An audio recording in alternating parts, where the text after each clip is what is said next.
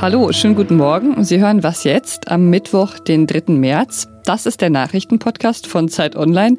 Ich bin Pia Rauschenberger und äh, Sie ahnen es vielleicht schon. Heute geht es hier um die Bund-Länder-Konferenz. Was Sie vielleicht noch nicht ahnen, es geht hier heute auch um Impfstoffe, die womöglich noch besser schützen als gedacht. Aber jetzt kommen erstmal die Nachrichten. Ich bin Matthias Peer. Guten Morgen. Die USA werden nach Worten von Präsident Joe Biden schon bis Ende Mai genügend Corona-Impfstoff für alle Erwachsenen im Land haben. Bislang hatte Biden das bis Ende Juli angestrebt. Zudem sollen alle Lehrkräfte noch diesen Monat mindestens die erste Dosis eines Impfstoffs bekommen. Biden will damit die Wiederaufnahme des normalen Schulbetriebs beschleunigen. Bislang erhielten in den USA knapp 52 Millionen Menschen mindestens eine Impfung. Für Andreas Scheuer könnte es heute einige unangenehme Fragen geben. Im Rahmen der wöchentlichen Regierungsbefragung im Bundestag muss der Bundesverkehrsminister den Abgeordneten Rede und Antwort stehen. Unter anderem wegen der gescheiterten Pkw-Maut, aber auch den hohen Beraterkosten seines Hauses steht Scheuer schon seit längerem in der Kritik. Redaktionsschluss für diesen Podcast ist 5 Uhr.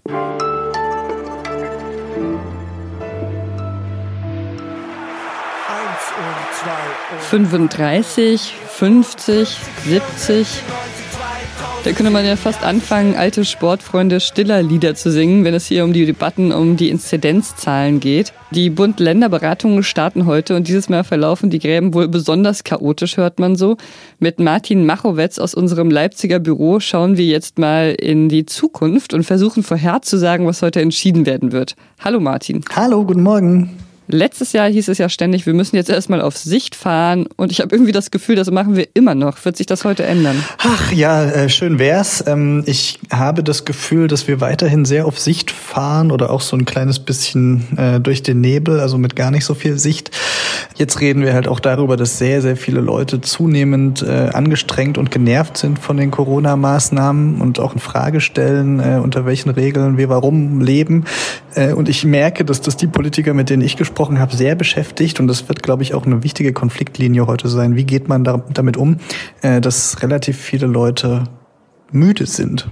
Was wir ja bisher wissen, ist, dass der Lockdown bis Ende März verlängert werden soll. Ähm, unter welchen Bedingungen denn? Also ich glaube, das ist das Einzige, was niemand äh, in Frage stellt, nämlich dass der Lockdown verlängert werden wird. Äh, ich lese jetzt immer vom 28. März. Ich glaube, das ist auch realistisch. Das ist vor den Osterferien.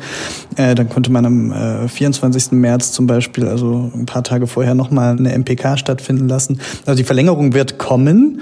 Die Frage ist nur, welche Aufweichungen der Verlängerung es gibt. Ja, also wie hart wird der Lockdown sein, den wir bis zum 28. März jetzt erleben. Ich glaube, dass die Kontaktregeln ein bisschen gelockert werden könnten. Äh, Ladenöffnungen erleben wir ja schon, äh, dass da was kommt. Aber klar ist, es wird jetzt nicht kommen, dass wir ab nächste Woche wieder fröhlich alles machen können, was wir in der, in der Vergangenheit mal machen konnten, sondern der Lockdown wird weitergehen. Es geht ja heute Abend sicherlich wieder um den berühmten Inzidenzwert. Lange wurde ja von einem von 35 Fällen pro 100.000 Menschen pro Woche als Richtwert gesprochen, um zu lockern. Der scheint jetzt ja längst überholt zu sein. Jetzt geht es äh, laut Bildzeitung plötzlich auch um einen Inzidenzwert von 70. Wie kam es denn dazu? Liegt es daran, dass die Menschen so müde sind, wie du sagst? Also die Debatte um den Inzidenzwert, die nimmt ja irgendwie inzwischen relativ skurrile Form an, nachdem wir das letzte Mal ähm, die Wolte der Kanzlerin hatten, dass sie von 50 auf 35 gewechselt ist. Merken wir jetzt, wir kommen nicht so richtig unter die 50. Äh, es verharrt eher bei 60, über 60, sogar mit leichtem Wachstum an manchen Tagen. Ja, und da kommt jetzt die Überlegung äh, äh, wiederum her zu sagen, okay, vielleicht müssen wir auch mit diesen Werten irgendwas machen. Ich habe jetzt auch von jemandem gehört, der darüber nachdenkt, ob man nicht schon zwischen 100 und 200 Außengastronomie öffnen könnte. Das sind so Sachen, über die dann heute gestritten werden wird. Auch die Frage, bis zu welcher Inzidenz lässt man eigentlich Schulen auf? Da hat in Thüringen äh, gibt es schon die Regel, dass bei Inzidenzen über 200 die Schule wieder schließt und das wird dann tatsächlich auch gemacht. Wir haben da, da echt eine verfahrene Lage und äh, die Frage, ob wir jetzt mal zu einem Modus kommen, in dem wir wirklich verbindliche Richtwerte äh, haben, dass die Leute auch wissen, hey, bei dieser Inzidenz passiert das oder vielleicht sogar noch ein paar andere Faktoren mit einfließen lassen und gar nicht nur die Inzidenzzahl zum alleinigen Faktor erheben. Das ist halt die Frage und die spannende Frage, ob sich da heute was bewegt. Welche Ministerpräsidentinnen sind denn gerade eher an Lockerungen interessiert und wer bleibt eher vorsichtig? Da ist der Witz, dass ich glaube, da dreht sich ein bisschen was um, weil ich sehe, dass es Ministerpräsidenten gibt, die in der Vergangenheit als große Lockerungsbefürworter galten, die äh, plötzlich äh, aber sehr streng sind. Da denke ich jetzt an Bodo Ramelow, äh, der mir in den letzten Tagen aufgefallen ist, er ist immer noch sehr besorgt. Und andererseits gibt es Ministerpräsidenten, die in der Vergangenheit sehr streng waren und jetzt äh, plötzlich auch Lockerungen anstreben, von denen man nicht gedacht hätte, dass sie so schnell kommen. Da denke ich jetzt an Markus Söder mit seinen Baumarktöffnungen in Bayern beispielsweise. Und es gibt natürlich weiterhin die Kanzlerin, die, äh, das sieht man auch schon an den ersten Beschlussvorlagen, die aus dem Kanzleramt kommen, die Kanzlerin weiterhin sehr auf einen, einen, einen harten und, und, und strikten Lockdown-Kurs äh, setzt. Also ein bisschen verschwimmen die Konfliktlinien. Ja, die Kanzlerin bleibt sich sozusagen treu, wenn man so will. Alles klar, danke dir, Martin. Ganz lieben Dank auch.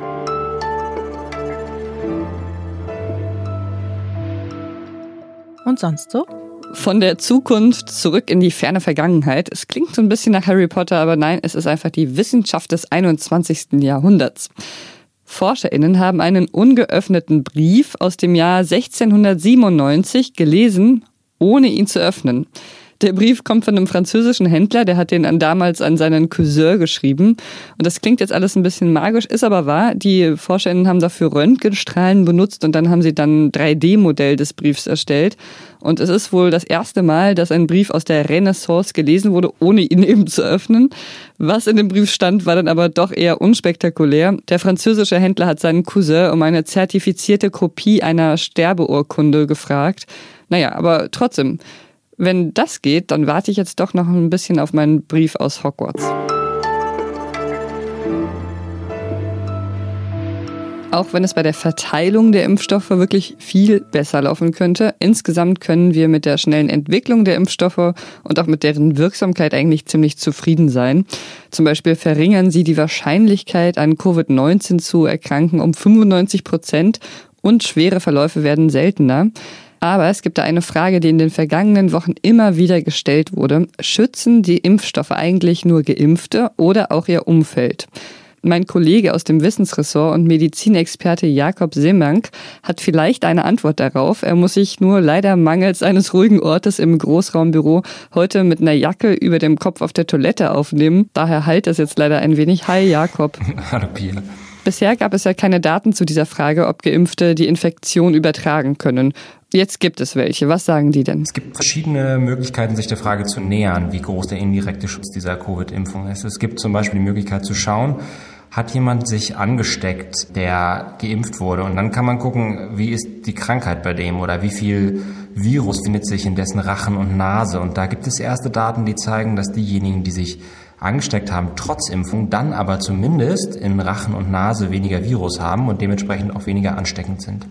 Dann gibt es aber auch die Möglichkeit zu versuchen, das in großen Feldstudien mit Beobachtungsdaten sich anzuschauen. Und da gibt es jetzt erste Daten aus Israel, das ja sehr, sehr schnell geimpft hat. Und da hat man versucht, Geimpfte und Nicht-Geimpfte zu vergleichen und zu gucken, wie oft werden die denn positiv getestet, auch wenn sie keine Symptome haben. Und da gab es äh, auch eine ganze Menge Pressemeldungen, die sagten, da gibt es jetzt eine ganz, ganz starke Verringerung der asymptomatischen Infektionen. Hört sich ja erstmal ziemlich gut an. Heißt das also, dass Geimpfte niemanden mehr anstecken oder gibt es da irgendwelche Einschränkungen? Genau, das ist ganz gut, dass du das ansprichst, weil da gibt es Einschränkungen. Man muss gucken, wie diese Daten zustande gekommen sind. Die sind nicht sozusagen wie bei den Impfstoffstudien in einem kontrollierten Setting zustande gekommen, sondern man hat geschaut, wer lässt sich impfen und hat dann nach Leuten gesucht, die quasi ähnlich sind in puncto Vorerkrankungen, Alter, Geschlecht und so weiter und hat die im Nachhinein quasi gematcht, sagt man dazu. Und immer wenn man das macht, muss man halt gucken, weil es da einfach Verzerrungen gibt. Da ist dann einfach im Grunde genommen die Frage, äh, wer lässt sich nicht impfen und das sind halt oft möglicherweise Menschen, die auch ein höheres Risikoverhalten an den Tag legen. Und genauso muss man fragen, wer lässt sich testen, wer lässt sich nicht testen. Und es ist in Israel so, dass wenn man geimpft ist, sich einfach seltener testen lassen muss, zum Beispiel bei Einreise ins Land. Ähm, und vielleicht auch Menschen, die geimpft sind, sich deshalb seltener testen lassen, weil sie denken, ah, ich bin geimpft, dieser Schnupfen, den ich jetzt habe, der ist bestimmt nicht Corona.